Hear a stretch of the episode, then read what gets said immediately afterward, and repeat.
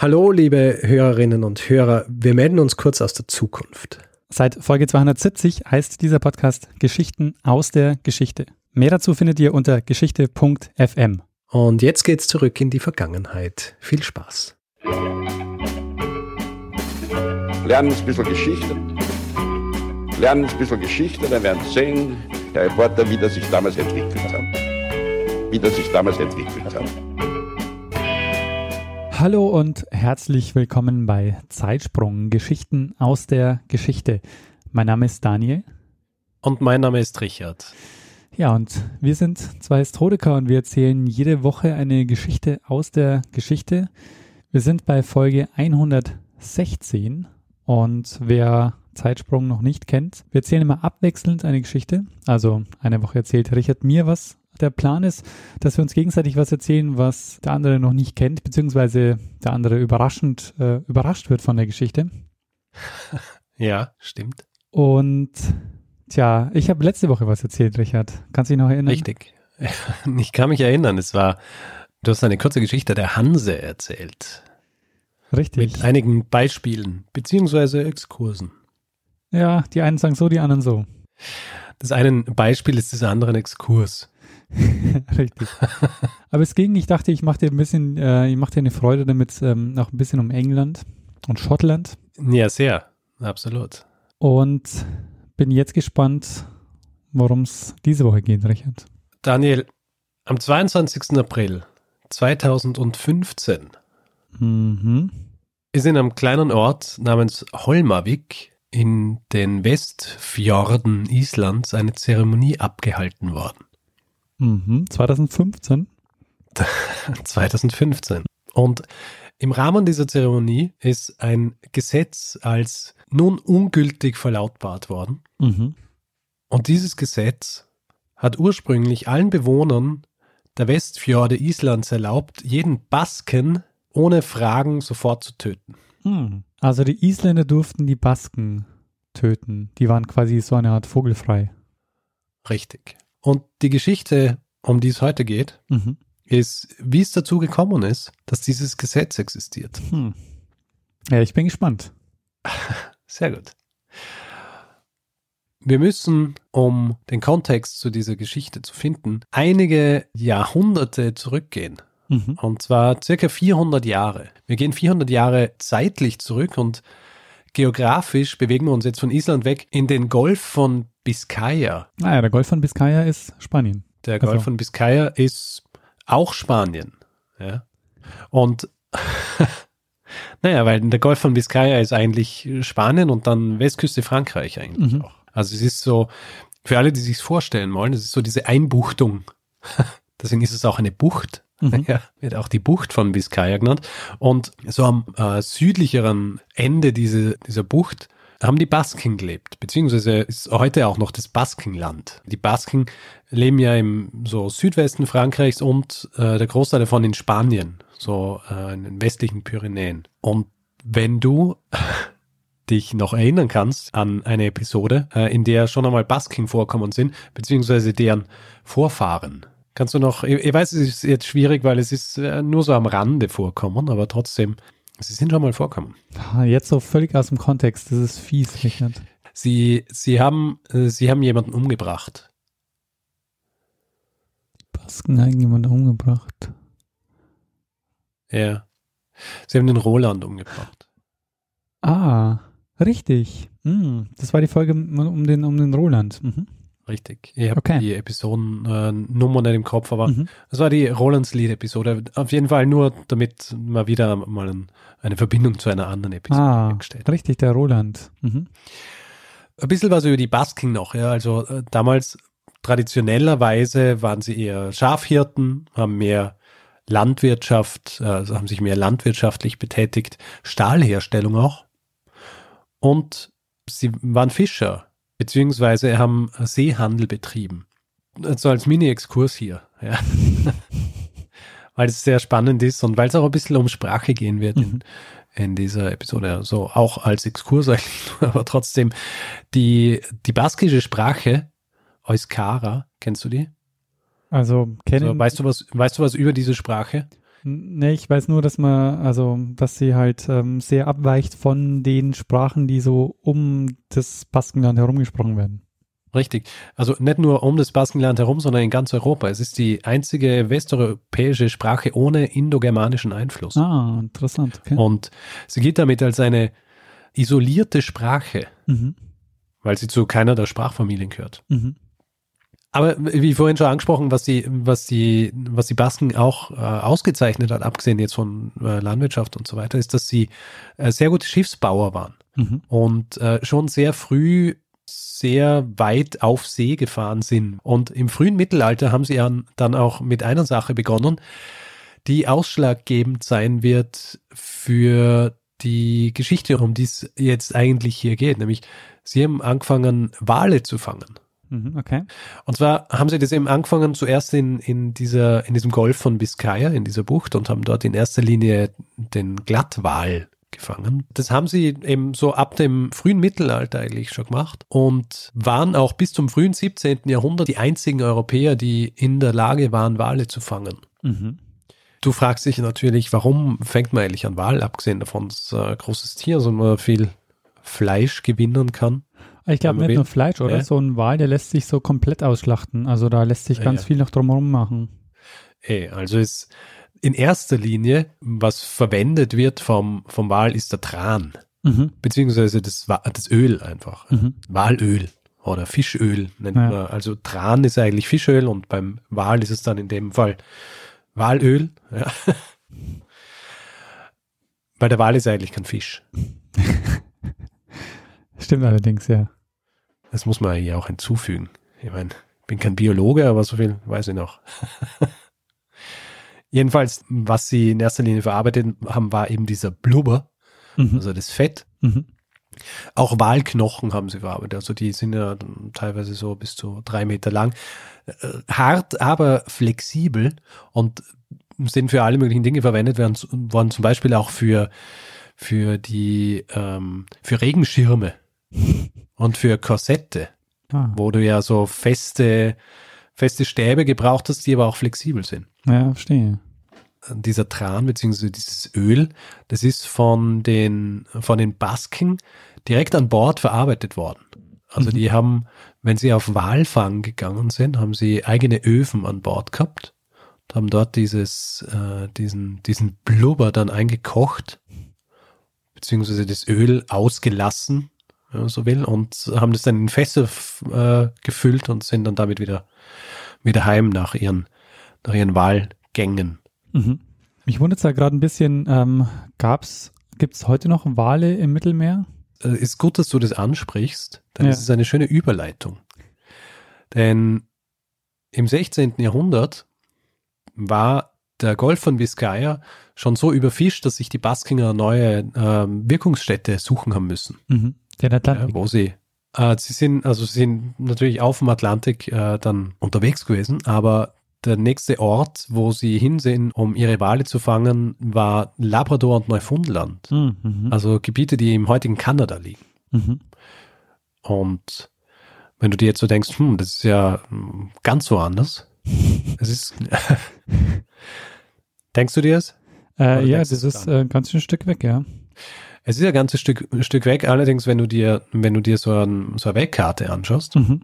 dann siehst du, dass äh, wenn du vom Golf von Biscaya äh, westlich fährst, ja, auf dem Atlantik, Mhm.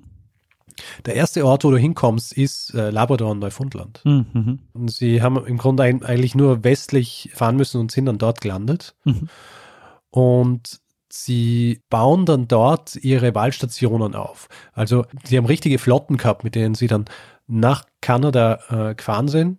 Meist im Sommer, haben dort Wale gefangen und sind dann wieder zurückgefahren. Also meistens war es im Sommer, manchmal sind auch im Winter dort geblieben, aber sie haben dann äh, äh, Flotte gehabt von über 30 Schiffen, über 2000 äh, Männer haben gearbeitet und sie haben ungefähr 400 Wale pro Jahr getötet. Wie haben die das eigentlich gemacht? Also was war deren spezielle Technik? Ähm, Harpune. Ah ja. Aber die Harpune hatten die, äh, hatten andere, keine Harpune, andere Fische? Die haben wahrscheinlich nicht die, die Fertigkeit gehabt, was äh, die Produktion von Schiffen angeht, wie es die Basken gehabt haben. Mhm. Also es waren halt spezielle Schiffe und ähm, die haben die Basken gehabt. Mhm. Sie haben diesen Glattwal gejagt, deswegen, weil der sich immer so in der Nähe von, von Eis und Eisschollen und so weiter aufgehalten hat. Mhm. Deswegen war auch diese Gegend in Labrador und Neufundland prädestiniert dafür, weil wo sie dort gejagt haben, war in erster Linie die sogenannte Belle Isle Straße, das so eine Meerenge ist, die Labrador, also die Labrador Halbinsel und Neufundland trennt. Also sie haben nicht auf offener See gejagt, sondern eigentlich immer in der Nähe vom, vom Land. Interessanterweise die, die Basking aus Frankreich sind auch nach Kanada und haben aber in erster Linie Kabeljau gefangen, Mhm. während sich die Basken aus Spanien äh, eher auf äh, Waljagd gemacht haben. Mhm. Und haben dann auch unterschiedliche Schiffe geschickt. Also die Basking aus, aus Frankreich eher kleinere Schiffe, auf denen weniger Männer waren, weil du für Kabeljau halt nicht so viele brauchst, wie wenn du einen Wal jagst. Interessant auch, dass in Kanada heutzutage noch äh, Ortsnamen existieren, die von baskischen Wörtern abgeleitet werden können. Und auf älteren Karten Kanadas wird äh, ein Teil von Kanada auch als Nouvelle Biscay bezeichnet.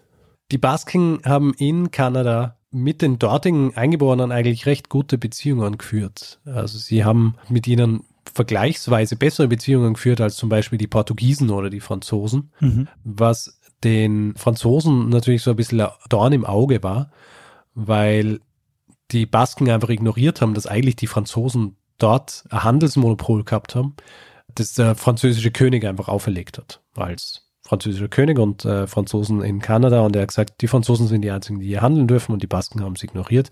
Das hat sogar dann zwischenzeitlich zu einem kleinen Handelskrieg zwischen Basken und Franzosen geführt. Die vorhin angesprochenen guten Beziehungen mit den dortigen Stämmen, wie zum Beispiel den Inuit oder den Mi'kmaq, waren so gut, dass sie teilweise auch dann welche mitgenommen haben ins Baskenland. Also es gibt zum Beispiel eine Quelle, die besagt, dass der Häuptling Mesomuet um 1580 herum ein Hausgast des Bürgermeisters von Bayona bzw. Bayonne war, einer baskischen Stadt. Mhm. Und weil ich vorher angesprochen habe, die Sprache, das Ganze ist so weit gegangen, dass sich dann auch so eine Art, ähm, so eine Art Pidgin entwickelt hat. Über dieses Pidgin dann die Basken und die Eingeborenen miteinander kommuniziert haben. Wer darüber ein bisschen mehr wissen will, es gibt ein sehr interessantes Paper von einem Historiker namens Peter Backer von der Universität Amsterdam, Mhm. wo es äh, so dezidiert um diese Sprache der Stämme so an den Küsten geht, die mit den, mit den Basken kommuniziert haben und Handel betrieben haben. Aber so schön das auch war für die Basken dort und für die Eingeborenen, zumindest äh, teilweise, auch die Gegend um Labrador und Neufundland ist irgendwann überfischt worden. Und gegen Ende des 16. Jahrhunderts war es dann auch so, dass diese Gegend so überfischt war, dass die Basken sich neue Gegenden suchen haben müssen, um Wale zu fangen. Mhm. Und Jetzt kommt Island ins Spiel. jetzt kommt Island ins Spiel. Ah. Endlich. ja. Die Basken ziehen also weiter und weil ich vorhin angesprochen habe, die Weltkarte und das ist so absurd wäre, wenn man sich so überlegt, dass sie plötzlich in, in Kanada landen und dann überlegt man sich, hm, es ist eigentlich absurd, dass sie plötzlich in Island landen. Aber eigentlich ist es auch überhaupt nicht absurd, weil wenn du dann von Neufundland und Labrador einfach ein bisschen nordöstlich weiterfährst, landest einfach direkt in Island. also man kann im Grund von Neu Neufundland zu Island und runter zur, zum Golf von Biscaya einfach so ein Dreieck zeichnen. Mhm. Und es ist auch so, dass in dieser Gegend, also bei Island, da hast du natürlich viel Eis und da hast dann auch diesen Glattwal wieder, den die Basken am liebsten gefangen haben. Mhm. Wann die Basken dann tatsächlich nach Island kommen sind, ist nicht ganz geklärt. Ja, es ist so, dass die erzählenden Quellen, was das angeht, sind relativ spärlich, weil meistens, wenn über Islands Geschichte im 17. Jahrhundert geschrieben worden ist, waren es eben meist politische Dinge und haben sich weniger befasst mit Fischern, die vor der Küste Wale gefangen haben. Weil wir dürfen ja auch nicht vergessen, Island war damals nicht selbstständig. Ursprünglich war Island unter norwegischer Herrschaft und äh, später dann unter dänischer Herrschaft, weil Norwegen 1380 unter dänische Herrschaft gefallen ist. Mhm. Es gibt aber ein paar wenige Quellen, die sich mit diesen Ereignissen, um die es jetzt gleich gehen wird, beschäftigt haben. Eine davon ist von einem gewissen Björn Jonsson, der 1574 bis 1655 gelebt hat. der eine Chronik geschrieben hat, die von 1400 bis 1640 gereicht hat was die, was die ganze Quellenlage noch ein bisschen erschwert ist, dass wahrscheinlich deswegen wenig drüber geschrieben worden ist, über Handel beziehungsweise über, über diese Walfänge, weil es eigentlich den Basking auch dort nicht erlaubt war, mit irgendjemandem Handel zu treiben. Weil 1602 vom dänischen König Christian IV. ein Erlass ergangen ist, der den dänischen Händlern exklusive Handelsrechte mit Island eingeräumt hat. Das heißt, es war im Grund auch den Isländern mehr oder weniger verboten, mit anderen Nationen Handel zu treiben. Und deswegen sind Erwähnungen dieses Handels in den Chroniken relativ rar. Mhm. Diese wenigen Quellen, die es gibt, schaffen es aber trotzdem, sich auch nicht einig zu sein, wann die Basken dann wirklich nach Island kommen sind. Also dieser Björn Jonsson, den ich vorher erwähnt habe, der schreibt, dass sie im Jahr 1610 zum ersten Mal vor den Küsten Islands auftauchen und äh, dort Wale fangen. Und eine andere Quelle, von der wir jetzt auch noch ein bisschen mehr hören werden, von einem gewissen Jon Gudmundsson, meint, dass sie erst so gegen 1613 auftauchen. Dieser Jan Gudmundsson mhm. ist dann auch Zeuge der folgenden Geschehnisse, die dann schlussendlich zu diesem Gesetz führen werden, das ich ganz am Anfang erwähnt habe. Mhm. Die Basking landen laut ihm also das erste Mal 1613 in Strandir in den Westfjorden von Island. Nur falls du dich fragst, wo die Westfjorde Islands sind, ja, die sind Die sind im Nordwesten Islands. Mhm. Sie waren dort eigentlich anfangs ein bisschen gefürchtet bei den Isländern, weil die nicht dran gewöhnt waren, dass Fischer oder, oder Seeleute mit Schiffen unterwegs waren, die so für die hohe See geeignet waren. Ja. Mhm. Das war relativ selten, weil man eben meistens so um die Küste rumgefahren ist. Der örtliche Pastor dort kommt aber und zeigt dann den Basken, die anlegen wollen, an, an passenden Hafen, wo sie anlegen können. Der Hafen liegt auch in der Nähe von seinem Haus, das heißt, er kann so ein bisschen drauf schauen, ja, dass, äh, dass das äh, auch alles in, in richtigen Bahnen verläuft.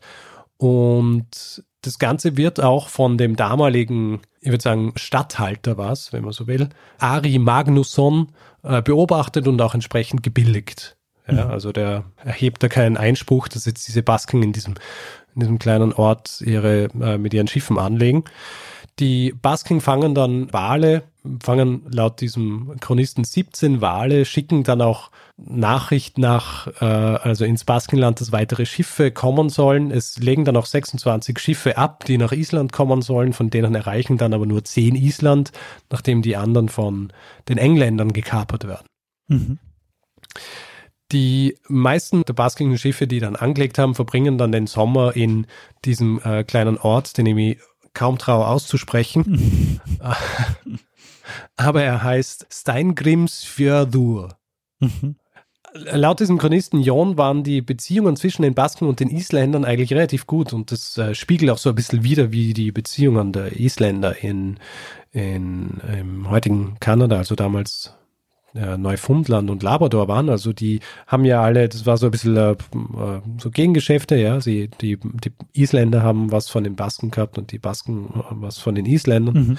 Und nicht zuletzt waren die Beziehungen auch relativ gut, weil dieser Priester, der ganz am Anfang diese, äh, diese Basking willkommen geheißen hat, der war so ein recht guter Mediator. Mhm. Allerdings stirbt er im Jahr 1614 und so langsam verschlechtern sich so die Beziehungen zwischen den Isländern und diesen, und diesen Basking. Zum Beispiel fangen vermehrt äh, junge Männer an, von den Basking zu stehlen oder äh, Schulden, die sie bei ihnen haben, nicht zu begleichen. Und zusätzlich äh, verschlechtert es natürlich auch noch die Stimmung, dass im Juni 1615 bei einer Generalversammlung auf der Insel verlautbart wird, dass alle, die in Island plündern und laut deren Diktion hat äh, Plündern auch bedeutet, dass man Wale vor Island jagt, gefangen genommen werden sollen und bestraft werden sollen. Das ist auch in direkter Verbindung zu einem Vorfall, der einige Jahre vorher in Island stattgefunden hat, nämlich 1579, wo Piraten in Island eingefallen sind, äh, geplündert haben und dabei auch 15 Isländer getötet haben. Mhm. Jedenfalls, die Basking wollen eigentlich eh abreisen und im September 1615 wollen sie mit drei ihrer Schiffe, also mit den drei Schiffen, die sie noch haben, die voll beladen sind mit, äh, mit Waren, also eben das, was ich vorher angesprochen habe, auch mit dem, mit dem Walöl, beziehungsweise mit diesem Tran, wollen sie wieder ab, ablegen in Richtung Baskenland, äh, setzen dann ab. Äh, allerdings sorgt dann so eine Kombination aus einem plötzlich auftretenden Sturm und dann auch das Packeis dort dafür, dass diese drei Schiffe an den Felsen Islands zerschellen. Mhm. Ja. Und glücklicherweise überlebt ein Großteil der Crew und so circa 80 dieser Walfänger beschließen dann in kleinen Booten um die Westfjorde rumzurudern, um Ersatzschiffe zu finden, mit denen sie dann äh, ins Baskingland heimfahren können. Als sie an Land kommen, teilen sie sich auf und 50 von diesen 80 segeln so südlich und die restlichen teilen sich dann wiederum in zwei Gruppen auf und 14 von denen segeln nach Dyrafjörður. In diesem Ort existiert eine kleine dänische Handelsstation, die aber unbesetzt ist, weil es eigentlich den Händlern, auch den dänischen, nicht erlaubt war, während dem Winter in Island zu bleiben. Und diese 14 Basken plündern diese Handelsstation, beziehungsweise sie, sie äh, vers- verschaffen sich Zutritt und stehlen, stehlen Fisch, um, um was zu essen zu haben, weil es kalt ist, äh, sie nichts zu essen haben und sie halt Hunger haben. Mhm. Sie ziehen dann weiter, legen sich in so einer Hütte schlafen. Die Tatsache, dass sie aber in diese Station eingedrungen sind, ist nicht unbemerkt blieben. Und als sie dann schlafend in dieser Hütte liegen, am 5. Oktober 1615, dringen Isländer in diese Hütte ein und bis auf einen, der flüchten kann, töten sie alle dieser Basken. Mhm. Die Körper dieser Basken zerteilen sie dann und versenken sie im Wasser. Die anderen dieser Gruppe, also es waren ja ursprünglich 32 und 14 sind weitergezogen, sind da eingedrungen und die restlichen haben sich mittlerweile auf so einer Insel niedergelassen und äh, versuchen sich dort so auf den Winter vorzubereiten, weil sie wissen, dass sie nicht mehr wegkommen vor dem Frühling, weil Eis und so weiter und sie finden kein Schiff. Und drei Tage nachdem diese Isländer in diese Hütte eingedrungen sind und diese 14 Basken getötet haben, wird vom örtlichen Statthalter, den ich vorher schon erwähnt habe, diesem Ari Magnusson, eine Versammlung einberufen. Und bei dieser Versammlung wird dann von zwölf Richtern beschlossen, dass alle Basken, die jetzt noch auf der Insel sind, als vogelfrei anzusehen sind und dass die Basken, die gefunden werden, getötet werden müssen. Mhm. Und er ruft alle Isländer, die Waffen tragen können, auf, dass sie sich mit ihm auf den Weg machen, um die restlichen äh, noch lebenden Basken auf dieser Insel zu töten. Und sie finden dann auch diese 18 Basken, die sich auf dieser Insel niederlassen haben, gerade am Fischen sind und töten sie auch. Und dieser Vorgang, diese Tötung der 14 Basken, nachdem sie äh, gestohlen haben und dann dieser 18 weiteren, also insgesamt 32, ist in die Geschichte Islands eingegangen als das letzte Massaker Islands. Mhm. Also nach diesem, nach diesem Massaker an diesen, äh, an diesen Basken hat es kein Massaker mehr gegeben in Island. Deswegen hat diese Sache auch einen eigenen Namen, nämlich Spanver Javien. Mhm. Also das war das letzte große Massaker, aber trotzdem haben sie die ähm, dieses wa- was war denn das eigentlich? Das, das Recht, Basken zu, zu töten, äh, Zu nicht, töten, sobald sie sie sehen. äh, das haben sie aber nicht, ähm, das wo, haben sie beibehalten. Das haben sie beibehalten. Also es ist ja auch noch so, dass zu diesem Zeitpunkt noch 50 weitere Basken dort sind. Ja? Wenn du dich erinnerst, das waren ja 80 ursprünglich, die sich dann in zwei Gruppen geteilt haben und die zweite Gruppe hat sich dann noch einmal in zwei Gruppen geteilt. Und diese zweite Gruppe, diese 14 und 18, die sind getötet worden von den Basken. Die 50 übrigen schaffen es, sich nicht von den Isländern finden zu lassen und im Frühling 1616 kapern sie dann ein englisches Fischerboot und da ist dann, an, dann auch d- das Eis so, dass sie von der Insel flüchten können und fahren wieder zurück ins Baskenland. Ja, und dieses Gesetz, das du angesprochen hast, dass Basken getötet werden dürfen, das wird aber aufrechterhalten, weil sie quasi der Meinung waren, dass die Basken nur Schlimmes nach Island bringen und deswegen ist es besser, sofort äh, jeden Basking zu töten, der einem über den Weg läuft. Es ist allerdings nie wieder ein Baske auf Island getötet worden. Weil wahrscheinlich Weil keiner mehr hinkommen ist. Richtig. Und diese von mir angesprochene Zeremonie 2015 in Holmavik, im Rahmen dieser Zeremonie ist auch eine, eine Plakette am örtlichen Hexenmuseum angebracht worden. auf, auf dieser Plakette wird dieses, äh, dieses Massakers gedacht Mhm. An den Basken. Und es war auch so, dass sich bei dieser Zeremonie ein Nachfahre von einem der getöteten Basken und ein Nachfahre von einem der, der Isländer damals äh, die Hand geschüttelt haben. Mhm. und damit dann förmlich dieses Gesetz als äh, null und nichtig erklärt worden ist. Äh, es gibt so eine Aussage von Jonas Gudmundsson, der damals äh, im Jahr 2015 diese Zeremonie geleitet hat. Und zwar meinte er, dass es eh in Island Gesetze gibt, die besagen, dass es illegal ist, Menschen zu töten. Das ja. Gesetz also sowieso nicht mehr, nicht mehr gegolten hat. Aber dass dieser, dieses Anbringen dieser Plakette ein guter Zeitpunkt war, um das Ganze auch förmlich zu beenden. Mhm. Das wäre ja. jetzt gerade auch meine Frage gewesen, auf welcher Rechtsgrundlage man das denn noch hätte machen können. Ich meine, selbst wenn es da dieses äh, Gesetz gibt, also Nein, ähm, das Ding ist ja auch, es hatte in erster Linie nur für die Westfjorde Islands gegolten, wo das Ganze auch passiert mhm. ist. Also der, der gemeine Isländer war wahrscheinlich auch nicht der Meinung, dass er jeden Basking, der auf die Insel kommt, töten kann. Das ist auch ein bisschen wie bei diesen, äh, gibt einem doch immer diese absurden Gesetze bei irgendwelchen US-Bundesstaaten. Ja, ja. Die, ja, die aber halt ja eh keine Rolle mehr spielen.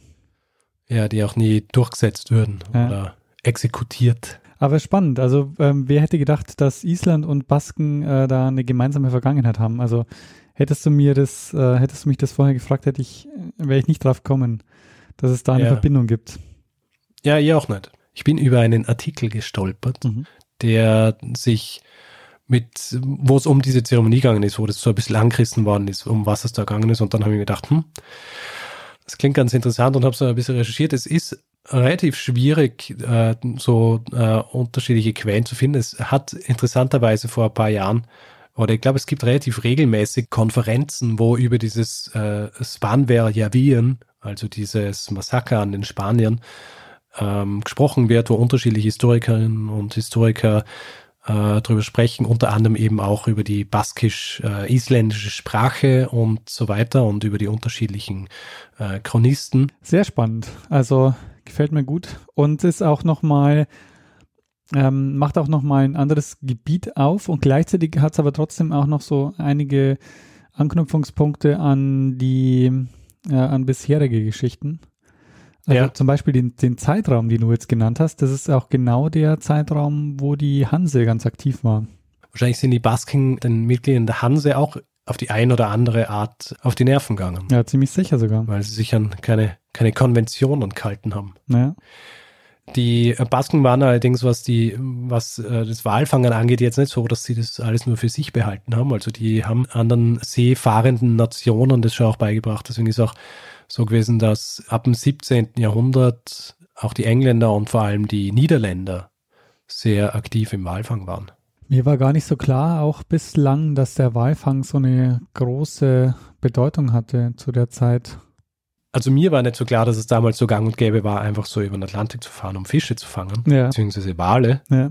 ja. um die dann wieder zurückzubringen. Weil wir haben ja auch schon Episoden gemacht, wo wir uns darüber unterhalten haben, wie mühsam das ist, mit dem Schiff irgendwo hinzufahren und wie gefährlich das war. Ja.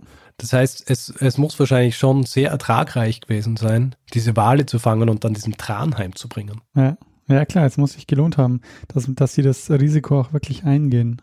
Großteil vom Jahr weg sein und dann den Winter in, im Baskenland verbringen und dann wieder unterwegs sein in Neufundland und dann Island, wo man dann einfach nicht mehr hingegangen ist später. Aus Gründen. Ja. Würde ich sagen, war's das für diese Geschichte. Ja, ähm, willst du noch irgendwas auf Baskisch äh, zitieren? Oder auf Isländisch? Nein, auch nicht. Kann ich beides nicht.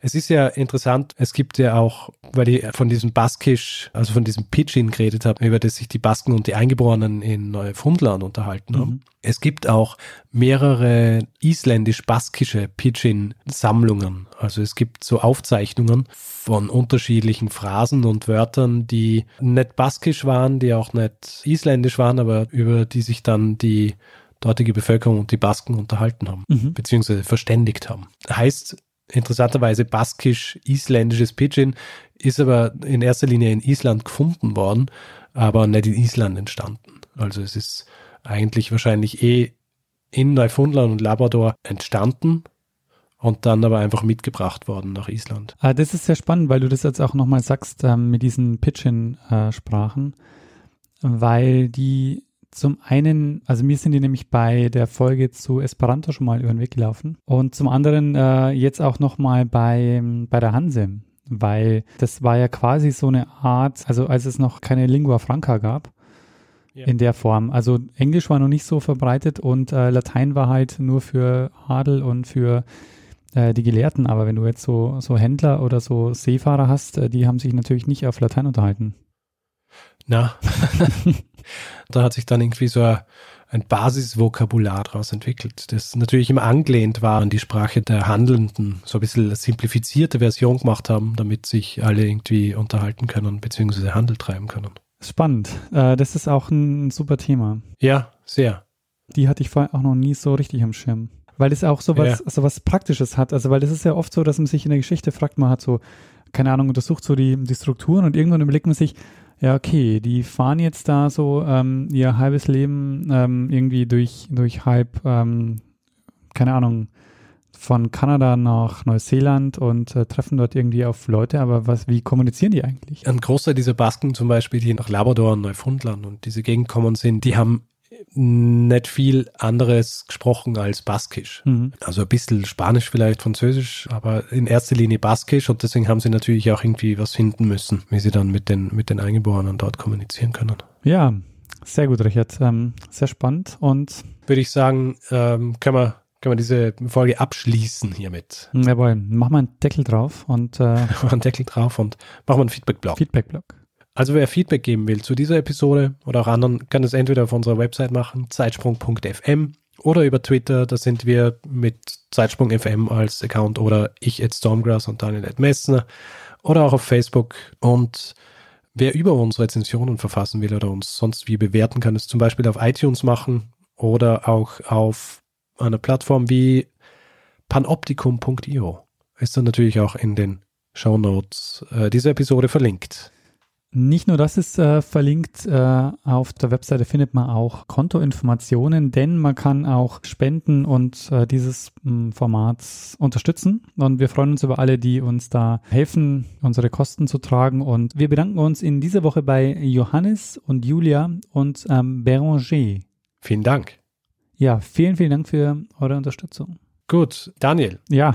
Du solltest nicht vergessen zu erwähnen, weil ich es dir aufgetragen habe, ja? dass am 18. Jänner noch was passiert. Ja? Richtig, guter Hinweis, äh, Richard. Ähm, 2018. Ich hätte es fast vergessen. Am 18. Jänner, also Januar 2018, machen wir ein HörerInnen-Treffen in Wien. Wir nutzen die Gelegenheit, ähm, weil ich bin ja nicht mehr so oft in Wien, aber ähm, eben Anfang Januar, am 18. Januar, bin ich in Wien und dann nutzen wir die Gelegenheit und ähm, treffen uns. Der Plan ist, wir gehen in eine Ausstellung oder gucken uns irgendwas an äh, und gehen anschließend noch ein Bier trinken. Richtig. Oder was auch immer man sonst trinken ja, will. Genau, man kann auch ja. Tee trinken oder Kaffee. Genau. Also wer äh, Interesse hat, teilzunehmen, sollte dieses Interesse bitte irgendwo bekunden. Entweder auf unserer Website, wo wir einen eigenen Artikel dazu haben, oder auf Twitter oder Facebook, damit wir ungefähr wissen, wie viele Leute dann äh, dort sein werden, weil eventuell muss man bei einer größeren Gruppe dann auch den einen oder anderen Tisch reservieren. Ja, wir freuen uns über alle, die kommen und auch die Ideen haben. Also wenn jemand eine Idee hat, äh, welche Ausstellung oder welche äh, welches Event er oder sie gerne besuchen würde, äh, gerne, gerne her damit. Genau. Hauptsache, es geht nicht zu lang, damit wir dann noch genug Zeit für Bier haben. Ja, genau. Also Kultur sollte immer hintanstehen. Richtig, ja. Wenn es darum geht, dass man Bier trinken kann. Gut. Ja. Hätten wir das auch. Hausmeisterei dann, äh, erledigt. Und dann, äh, Hausmeisterei erledigt. Dann können wir jetzt wirklich diese Folge beenden und einfach einer Person das letzte Wort geben, die sie immer hat. Bruno Kreisky. Lernen ein bisschen Geschichte. Lernen ein bisschen Geschichte, dann werden Sie sehen, der Reporter, wie das sich damals entwickelt hat. Wie das sich damals entwickelt hat.